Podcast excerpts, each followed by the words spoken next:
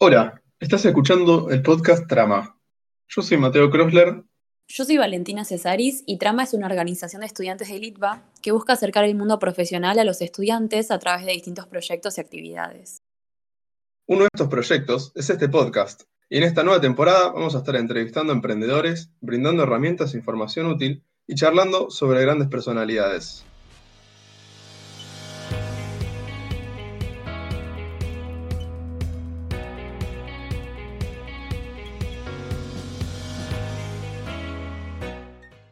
En el episodio de hoy vamos a entrevistar a Juan Cruz de la Rúa, graduado de Ingeniería Industrial en el ITBA.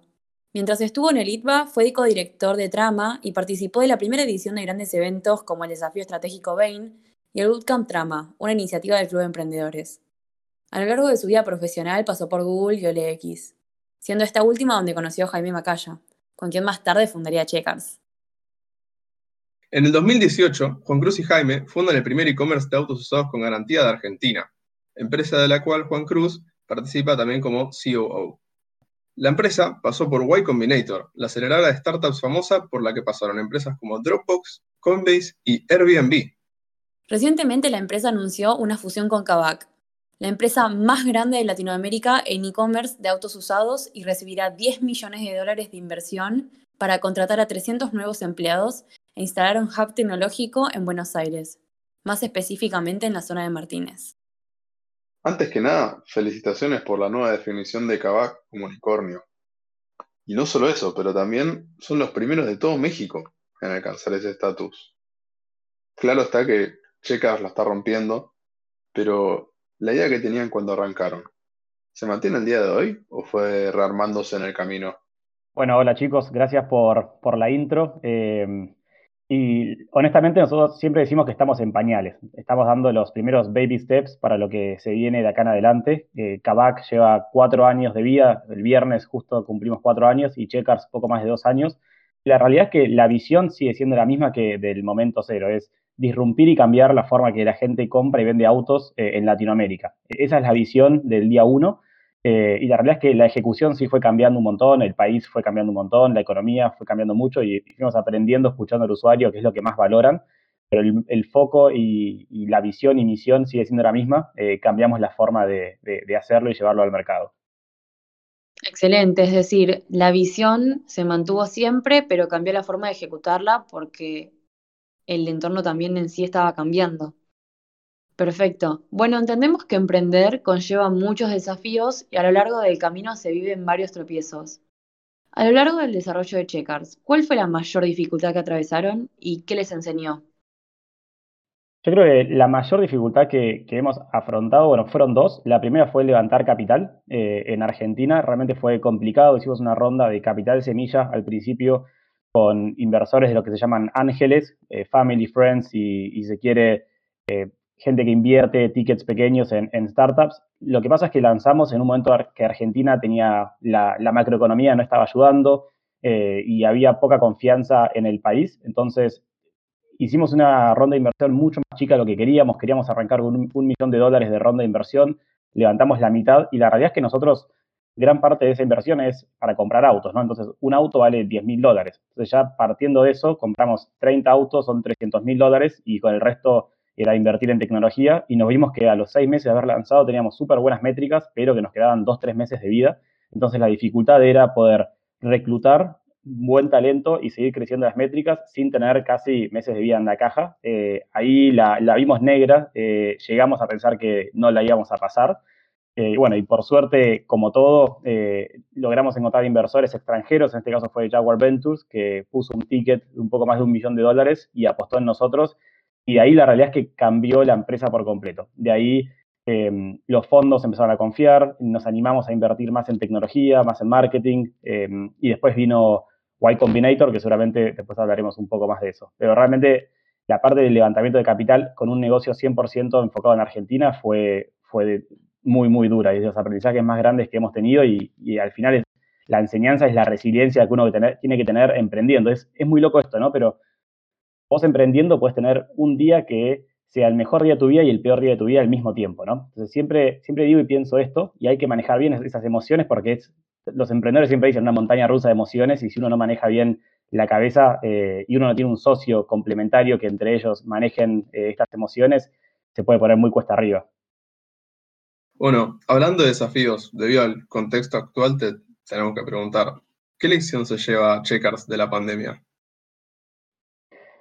A ver, la lección que me llevo es que eh, la oportunidad es mucho más grande de lo que nos imaginamos que podía ser. Nosotros al final estamos en un rubro que es rubro tradicional, que es la compra y venta de autos, eh, pero lo hacemos online por internet. Tenemos una porción del mercado súper chica, tenemos un 0,1, 0,2% del mercado hoy, eh, pero sí lo que vimos es que la pandemia deja una transparencia, una confianza hacia la compra online, hacia el e-commerce, que hubiésemos tardado 10 años probablemente en llegar a estos números, entonces hubo una aceleración impresionante eh, en la compra online de todos los bienes. Uno se fija Mercado Libre, Rappi, bueno, Checkers, Kavak en México, justamente Kavak duplicó su valuación en medio de la pandemia, cuando México es uno de los cuatro o cinco países eh, más afectados, ¿no? A, nivel pandémico.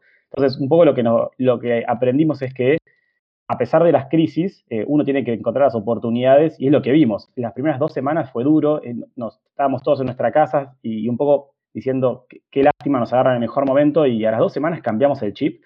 Y honestamente dijimos, si hay empresas que están entregando hamburguesas a domicilio, nosotros tenemos que poder entregar autos a domicilio también. Y la realidad es, había gente que estaba necesitando autos, había gente que quería ver a sus familiares y no quería usar transporte público, gente de la salud, gente de seguridad y estábamos ahí para darle el, servicio, entonces cambiamos el chip y dijimos donde, digamos, las crisis son donde salen las empresas con, que, después más disrumpen el mercado y donde más oportunidades hay, y ese fue el cambio de chip. Eh, no, no penar eh, de decir qué lástima, sino decir vamos a agarrar estas oportunidades y vamos a crecer mucho más fuerte y es lo que estamos haciendo. En, el mes pasado, en septiembre, cerramos las mejores métricas que tuvimos en la historia, incluso pre-pandemia, este mes contratamos a 17 personas y, pasamos de ser 60 a 77, cosa que, crecimos 25% del equipo solamente en un mes y este es el, foco que tenemos, de seguir creciendo a pesar de la pandemia. La pandemia es verdad que va a seguir por bastante tiempo, pero nos estamos preparando en términos de equipo, propuesta de valor y tecnología para cuando termine, porque no estamos acá para un negocio de 5 años, sino que esto es por, por 20, 30, 40, 50 años lo que estamos creando. Entonces, por eso al principio decía que estamos en pañales, porque esto recién está empezando siempre se puede ver los dos, ¿viste? el vaso medio lleno, el vaso medio, vacío. Como emprendedor uno tiene que buscar las oportunidades cuando otros ven problemas. Y, al final uno tiene un equipo atrás que está apostando en, los emprendedores, en los fundadores, en el management, y uno tiene, digamos, el deber de eh, estar todo el tiempo buscando soluciones y buscando dar un paso hacia adelante, eh, representando a todo el equipo. Sí, tal cual. Creo que con todo esto de la pandemia, la resiliencia es muy importante y es realmente necesario saber cómo salir fortalecido y aprender de las situaciones complicadas. Perfecto, bueno, creemos que nos escuchan muchas personas que están empezando sus emprendimientos y viendo cómo construir sus equipos de trabajo. ¿Cuáles crees que son las claves a la hora de armar un equipo de trabajo? Por un lado, eh, los socios. En mi caso tengo un socio, Jaime. Jaime incluso era mi jefe en OLX, pero lo que tiene es que nos conocemos muchísimo eh, porque hemos trabajado tres años juntos antes de Checkers. Ahora, bueno, otros tres, ya hace seis que trabajamos juntos. Entonces, habían dos cosas que nos representaban. Uno, la confianza que nos teníamos. Eh, éramos muy transparentes, nos conocíamos muchísimo también trabajando, que no es menor. Y por otro lado, la, complementariedad que teníamos entre nosotros. Dos perfiles, por ahí a mí me gusta mucho más lo que es las operaciones, Jaime mucho más la estrategia, entonces siempre nos dividimos muy, muy bien los roles y cuáles son los temas que, toma cada uno, mismo en las entrevistas con inversores. Nunca teníamos que prepararlas, que decía cada uno, sino que el inversor hacía una pregunta y, simple, y sin mirarnos ya sabíamos quién respondía, qué respondía cada uno. Mismo nos pasó en las entrevistas con, con Y Combinator. Entonces, eso fluyó muy bien y la parte de socios es increíblemente importante porque uno va a estar confiando desde las finanzas hasta, es casi que le confías la vida a la otra persona. Y después el equipo, ¿no? Entonces, el primer equipo que contratás tiene que ser personas en las cuales idealmente conozcas, en las cuales confíes, porque al final son guardianes culturales. Los primeros personas que uno contrata en la compañía son quienes van a crear la cultura de esa compañía y quienes van a hacer el management a futuro. Si uno se fija en Mercado Libre hoy, el top management, la gran, gran mayoría están desde el 99, 2000, 2001, están hace 20 años en la compañía y son quienes crearon al final los, los valores, la cultura, y los valores no son para estar pegados en la pared y simplemente verlos en una oficina, sino son para vivirlos día a día. Y estos guardianes culturales, estos primeros empleados tienen que representarlos desde principio a final del día. eh, como propios. Entonces, es realmente importante tener socios complementarios donde uno se pueda confiar muchísimo. Honestamente, respeto a la gente que emprende solo y, creo que todo, aquel que emprende es un loco, pero todo aquel que emprende solo es mucho más loco, eh, porque es difícil y la parte de emociones hay que complementarse y la parte del equipo es fundamental, porque al final el equipo es quien está traccionando y hace mover la rueda todo el tiempo para que esto funcione y el equipo es la extensión de los socios y hoy en día nosotros a ver, Jaime y yo fundamos la compañía, pero todos los primeros empleados son fundadores de la compañía. La diferencia era que para ahí nosotros arrancamos unos meses antes, pero todo el primer equipo hizo de todo, se embarró las manos, metió más de 12 horas de laburo en promedio los primeros meses, primeros años, y, todos son tan socios como nosotros. Wow. bueno, parece que, que es clave entonces. Fundamental. La cultura al final es lo que hace que.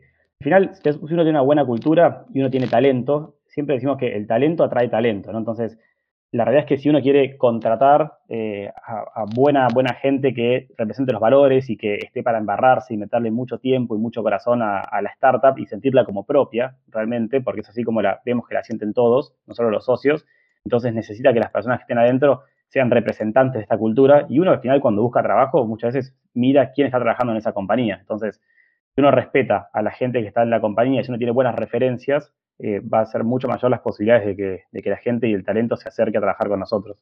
Excelente. Bueno, hay una pregunta que nos da mucha curiosidad. ¿Cómo te sentís ante la fusión con una empresa de tal magnitud como lo es Kavak?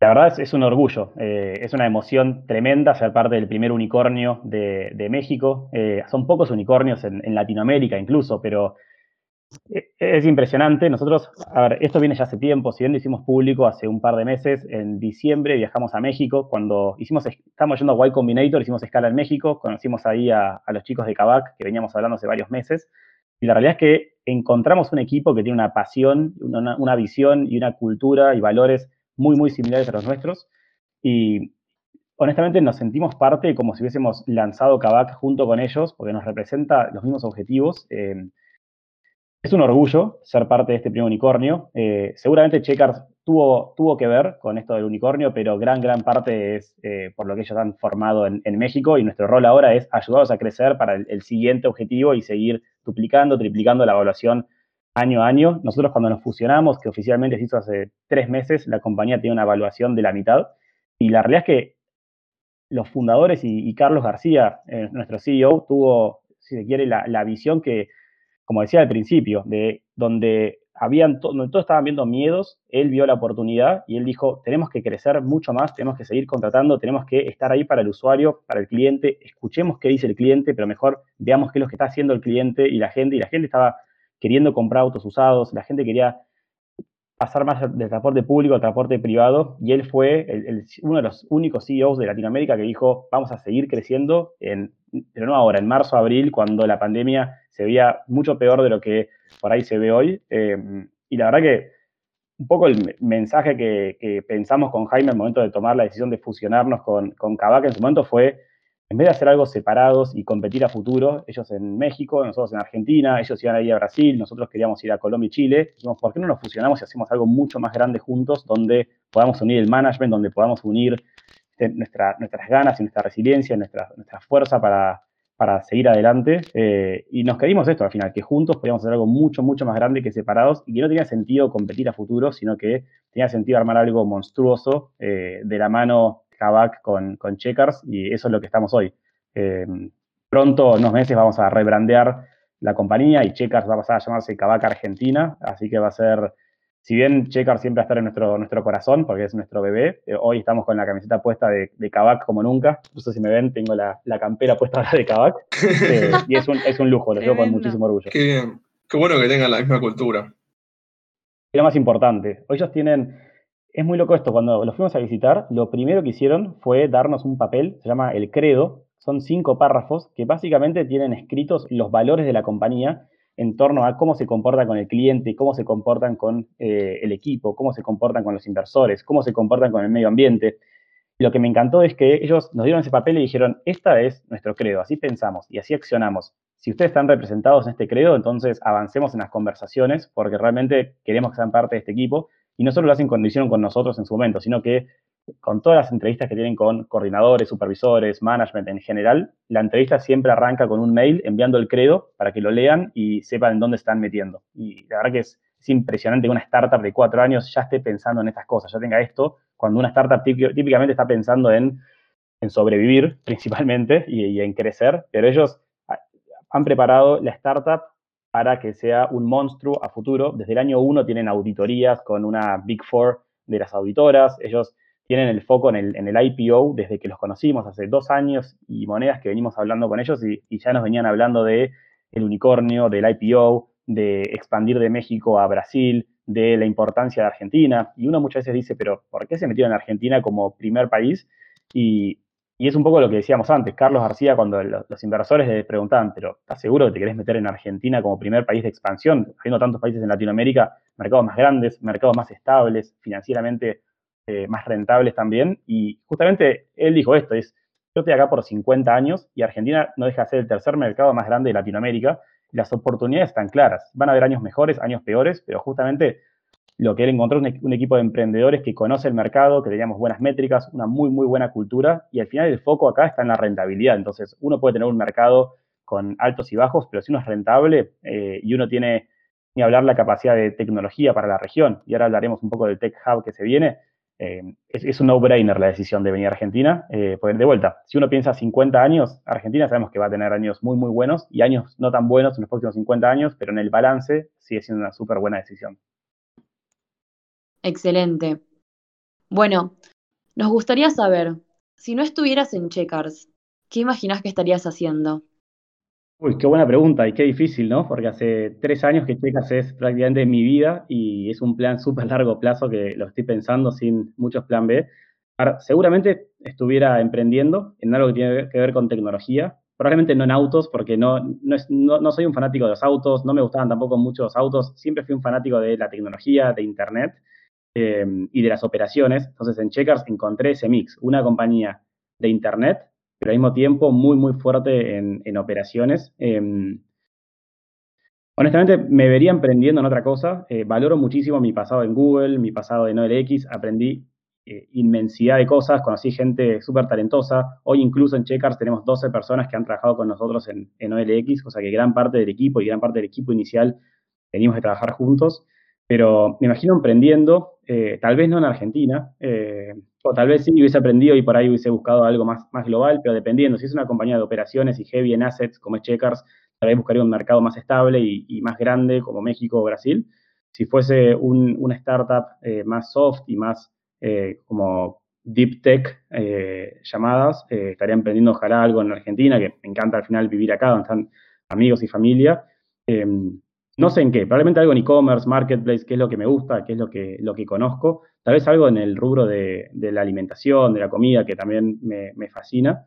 Em, pero hoy por hoy no estoy pensando en planes B, tengo un plan largo, largo plazo en Checkers y, me fascina por todo lo que, lo que está por venir. Hoy nosotros vemos esto y, Carlos, nuestro, nuestro CEO, siempre habla de que son cuatro modelos de negocios los que tenemos y estamos recién en el primero, que es la compra y venta de autos, pero después está el modelo de negocio de la postventa y las garantías mecánicas y el taller, está el modelo de negocio de financiación, nos estamos convirtiendo en una fintech también, nosotros financiando los autos directamente desde eh, Kavak Capital, y después un cuarto modelo de negocio más orientado a B2B de leasing, fleet management y todo lo que es eh, telemetrics. Em, entonces, me emociona y me gusta tanto, tanto todo lo que se viene que hoy por hoy es mi plan A, B y C. A full con la cabeza en eso, 100% enfocados. Bueno, y hoy viendo todas las cosas geniales que están logrando, si mirás para atrás, ¿qué consejo le darías a Juan Cruz de hace siete años que todavía estaba estudiando? Está, buenísima la pregunta. Em, está muy buena la pregunta. A ver, cosas que, hubiese hecho igual, me parece, y, la verdad que hay un montón de casos donde han hecho, han emprendido en diferentes edades, en diferentes trayectorias. Hay gente que eh, después de estudiar em, termina emprendiendo y otra gente que pasa mucho tiempo en la corpo y emprende. En mi caso me encantó el balance. Eh, yo siempre optimicé para hacer un MBA afuera, entonces yo quería hacer un MBA en Stanford cuando terminé el colegio. Y básicamente lo que hice fue, como todo ingeniero, planificamos hacia adelante y dije, bueno, en Stanford, la gente, los argentinos que van, ¿dónde suelen estudiar? Y la verdad que me di cuenta que la mayoría, por algún motivo, pasaba por el ITBA. Entonces, anoté en el ITBA, hice la carrera y después quería trabajar en Internet, en, compañías internacionales reconocidas, justamente para poder tener más chances de entrar a Stanford y aprender más y rodearme de gente que haya pasado por, por ahí. Y ahí cambié el chip. Ahí me di cuenta que yo quería hacer el MBA para después emprender y no era tan compatible esto, eh, porque al final emprender se, aprende haciendo y no hay un manual para, para emprender. Entonces, eh, lo que le recomendaría al Juan Cruz es conectar mucho con, muchísima gente eh, desde, desde, la universidad, eh, meterse mucho más en, actividades como trama, em, ser más abierto también con, con charlas, con conocer gente que, que uno lo, inspire y que pueda aprender, buscar mentores. me parece que para emprender es fundamental estar bien rodeado, saber con quién consultar, porque uno muchas veces se siente solo eh, y conectar con tu equipo, conectar con mentores, conectar con inversores es algo importantísimo, pero mi recomendación sería estar siempre en movimiento, no quedarse quieto, eh, no ser uno más del montón, sino hablar con muchísima gente, hacer un montón de cosas, participar de eventos, leer un montón, cosa que no he hecho casi nada en los últimos años. Eh, esas serían mis, recomendaciones, estar muy activo y, aprender al final, ¿no? Hmm. ¿Y sobre mentores, algún consejo que puedas dar? Sí, a ver, a mí, a nosotros en, Checas en general nos ha servido muchísimo buscar a gente que, sabe del tema que hacemos nosotros y, tan simple como hemos encontrado mentores de la industria, como por ejemplo, no sé, el ex CEO de Peugeot Citroën en Argentina, fue, es un gran, gran mentor nuestro en el rubro automotriz. Eh, un, ex ingeniero ITBA que trabaja en Shift, la compañía que hace esto en Estados Unidos, un gran mentor en términos de, Internet, y le escribimos por LinkedIn diciendo, somos argentinos, estamos haciendo el mismo modelo de negocio que hacen en Estados Unidos, pero en Argentina, me encantaría que nos mentores, y la realidad es, lo, casi que lo forzaría, buscaría gente que tenga eh, experiencia en temas, eh, ya sean más soft o más hard, donde, donde uno por ahí es más débil, y buscar y tratar de hacer sesiones cada tres meses súper informales, ¿no? Tomarse una cerveza, un café, tener una llamada, pero siempre estar conectado con, con mentores. A mí lo personal me ha servido muchísimo. Como decíamos antes, uno cuando emprende está muy, muy solo. Más allá del equipo, de los socios, de la familia, de las parejas, uno está muy solo en general y, los mentores hay veces que solo con una llamada eh, te pueden clarificar mucho el, camino. Eh, a mí me encanta esto de, los mentores. Eh, los libros funcionan mucho también como mentoría, las charlas. Pero a mí me ha servido mucho tener dos, tres personas que sean mentores, incluso coach, en cosas tanto soft como más hard.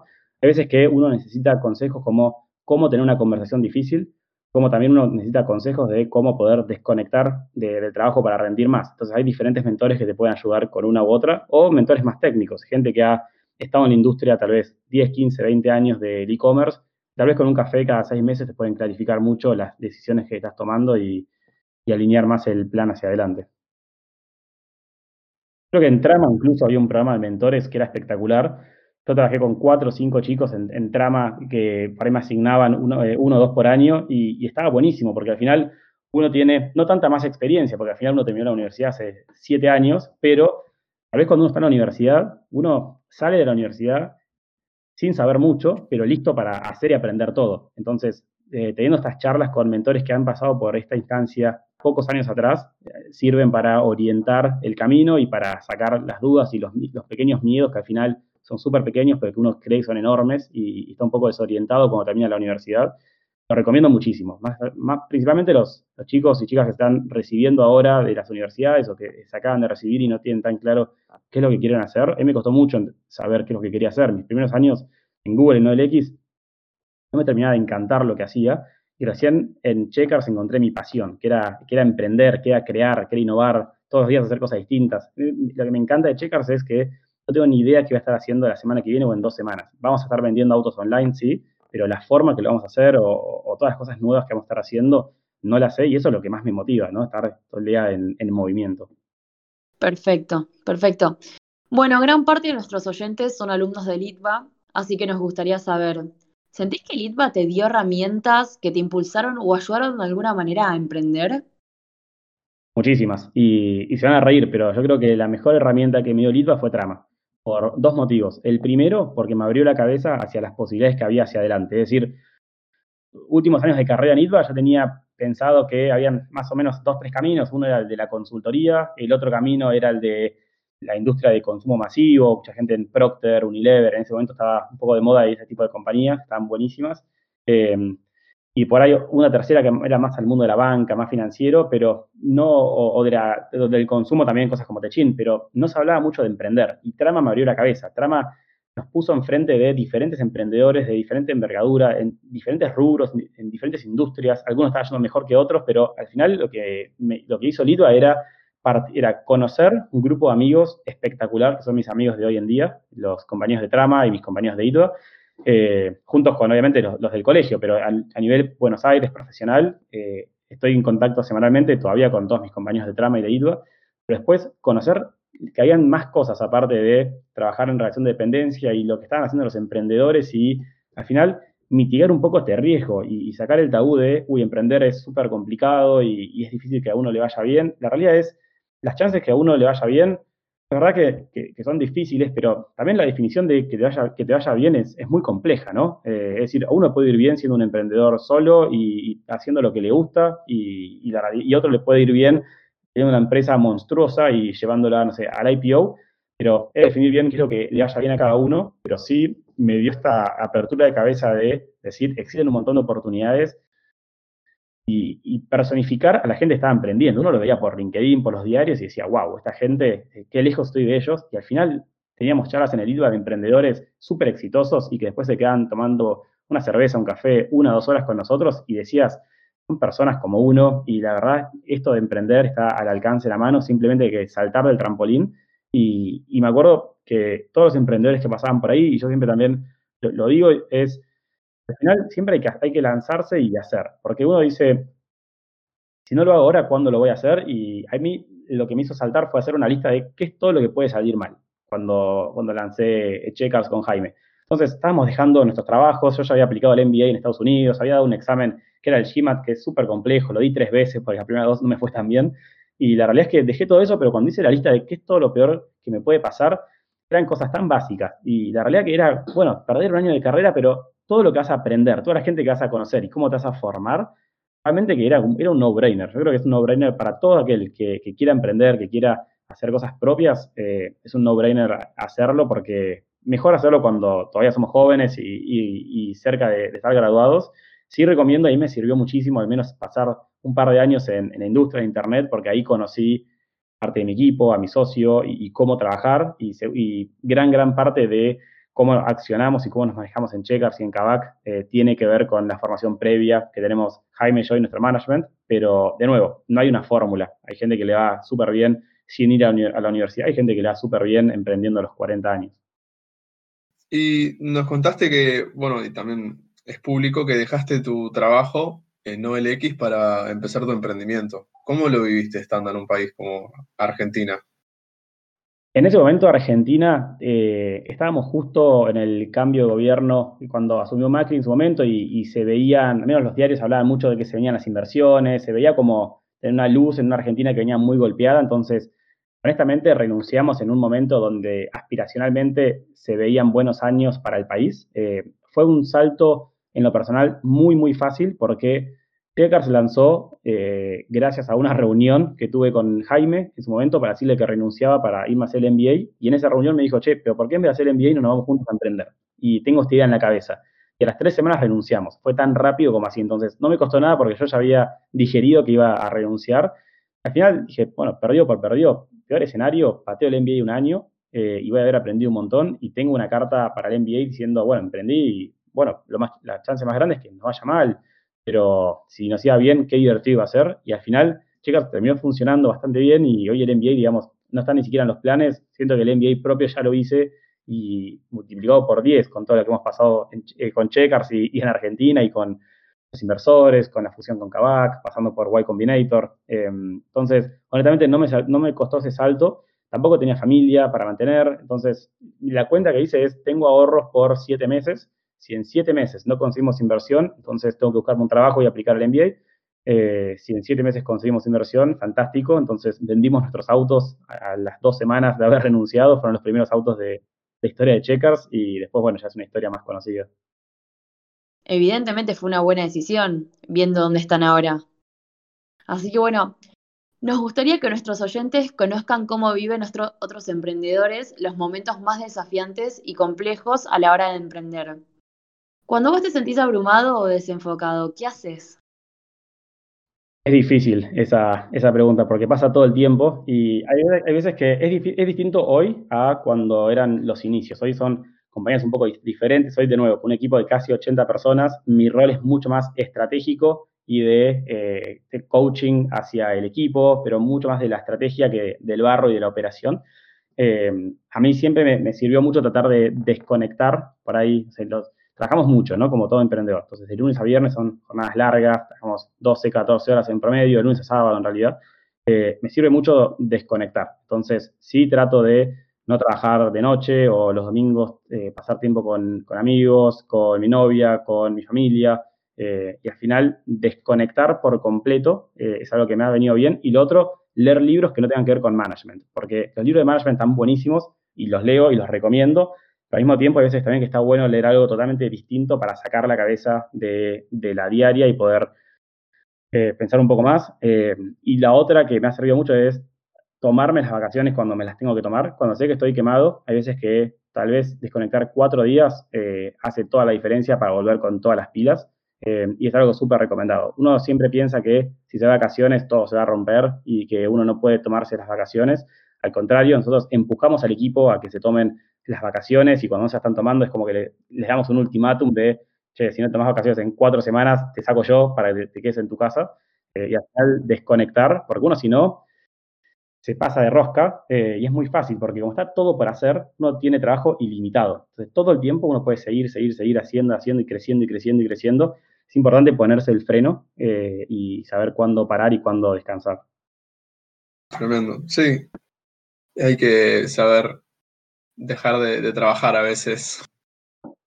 Y yo no, soy un ejemplo, la verdad que no, no lo hago muy bien, eh, honestamente. Eh, tendría que hacerlo mejor, eh, es difícil y también en momentos de crecimiento hay muchas, muchas presiones y, y, uno, y mucho cae en uno, entonces también uno tiene que estar representando, como decía al principio, al equipo y siendo el ejemplo, no en cantidad de horario, pero al tener mucho más equipo hay muchas más necesidades, entonces eh, cuando, cuando voy a la oficina, desde que entro hasta que me siento por ahí en, en, mi lugar, que son sé, 50 metros, eh, en el camino por ahí me interceptan cuatro o cinco veces, entonces uno tiene que estar ahí para el equipo, que es, es lo principal. Entonces a veces es difícil desconectar y siempre, siempre, siempre hay que tener tiempo para, para el equipo. Eh, entonces hay veces que tal vez uno tiene la agenda apretada y pone alguna mini reunión hacia el final del día o al fin de semana que sabe que va a estar más tranquilo. Entonces es algo que tengo que mejorar muchísimo encantaría hacer actividades como, yoga o, cosas así, que conozco a otros emprendedores que lo han complementado muy, muy bien. Es algo que le voy a tratar de enfocar más eh, este año que se viene, este complemento para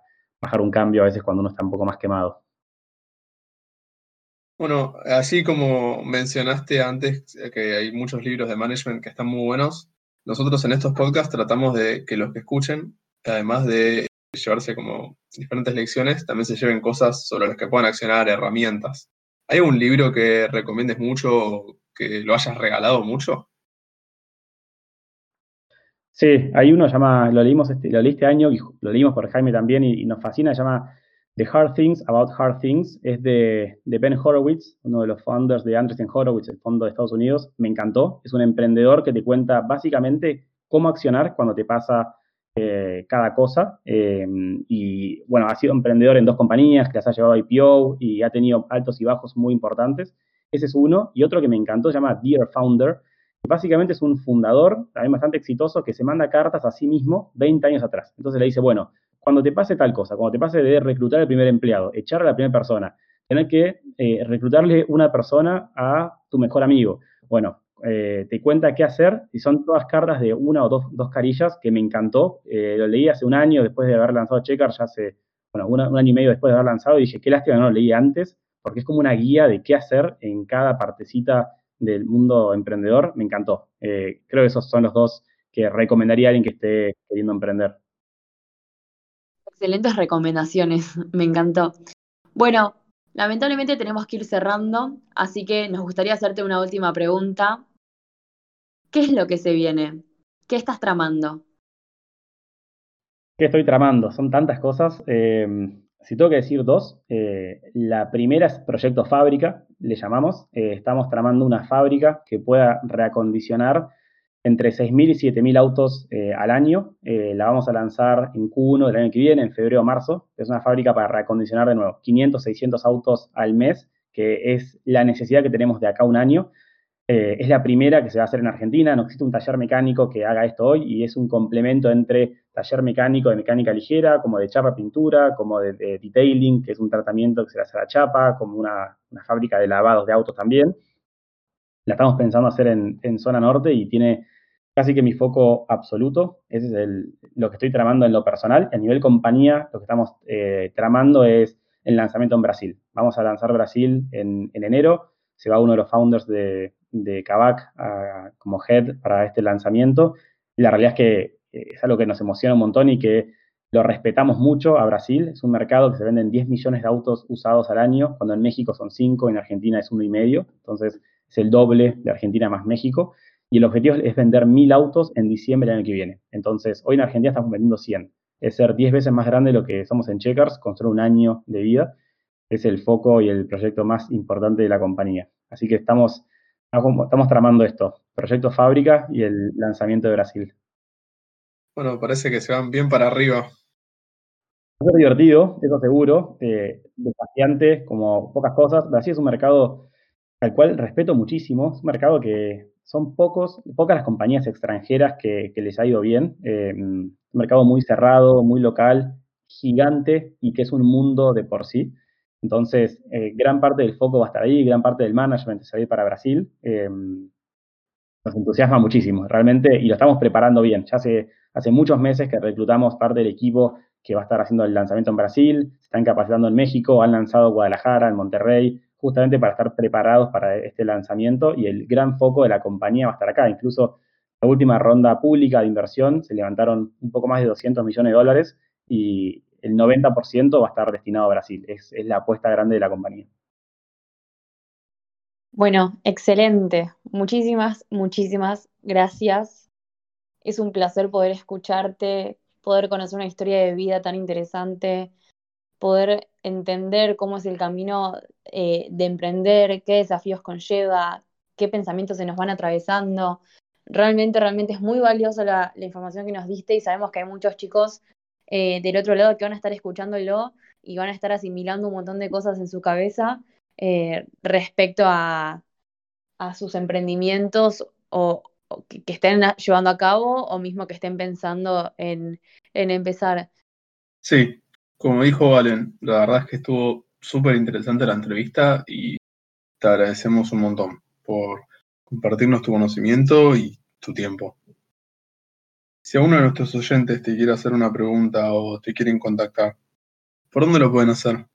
Gracias chicos por, invitarme y me pueden escribir a juancruz.checkers.com o juancruz.cabac.com. Ambos me llegan la misma casilla, así que cualquiera quiera escribirme por cualquier tema, eh, más que disponible. Esto fue otro episodio de Podcast Trama. Muchas gracias por escucharnos y si querés saber más, puedes encontrarnos en redes sociales como Trama y Tua. Y si querés escuchar próximos episodios, no te olvides de seguirnos en Spotify. Hasta la próxima.